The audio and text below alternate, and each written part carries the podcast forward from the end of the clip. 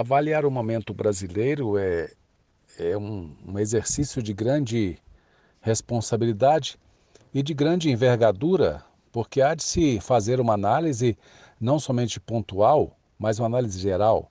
Porém, essa análise geral nem sempre é possível. Temos de ir por partes, analisando fatos para chegarmos depois a uma situação mais completa, embora seja muito complexa. A gente sabe que o que a maioria dos brasileiros quer, ou o maior número de brasileiros percentualmente quer, é a paz, a tranquilidade e manter o estado de coisas, embora nós queiramos sim, aceitemos que haja o desenvolvimento, que haja alguma evolução social e que haja o crescimento eh, tecnológico e, e do bem-estar, o que, que o nosso IDH melhore no Brasil como um todo, mas esse progresso depende, no entendimento da maioria dessa maioria de brasileiros, da ordem. E é assim que diz a bandeira brasileira: ordem e progresso. Há pessoas defendendo desordem para ver progresso, porque o progresso a que se referem não é o mesmo, o mesmo, não tem o mesmo sentido das outras pessoas. Há uma minoria que defende a desordem para ver o progresso, baseados em que o caos o, e a tempestade revelam sempre um novo estado de coisas. É verdade, sempre que há uma tempestade, o, o, a, as partículas do ar, pelo menos, se reorganizam, se limpam, se refazem, e na sociedade também esse reflexo existe, há uma, um reordenamento.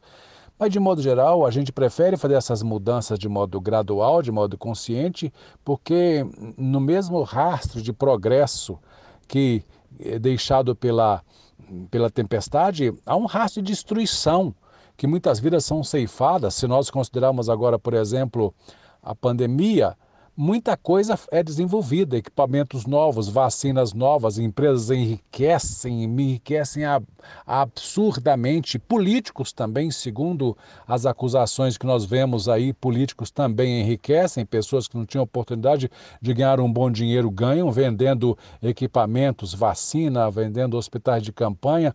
Nem tudo é útil, mas tudo dá resultado financeiro para aquele grupo de pessoas mas isso deixa um rastro de destruição jamais reparável. O que acontece agora, por exemplo, com o Brasil, não é somente pela pandemia, mas pela desordem institucional que nós temos. E eu quero dizer que, para mim, esse, esse, esse desastre institucional que temos não é porque o PT esteve no poder, é porque o PT esteve muito tempo no poder. Não é porque a esquerda esteve no poder, é porque a esquerda esteve muito tempo no poder. A verdade é que todo o, todo o, o, todo o desejo, todo o exercício de permanência no poder, todo o expediente de, de permanência no poder é sempre é, é, eivado de, de situações de descontrole.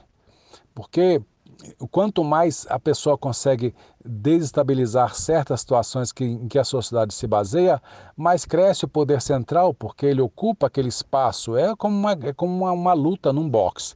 Você não pode acertar o, o, o nariz da pessoa, não pode dar um cruzado de direita para acertar o queixo esquerdo da pessoa e ele ir ao chão, dar um nocaute, mas você pode chutando a canela, enfraquecendo o adversário até que ele não consiga mais ficar em pé.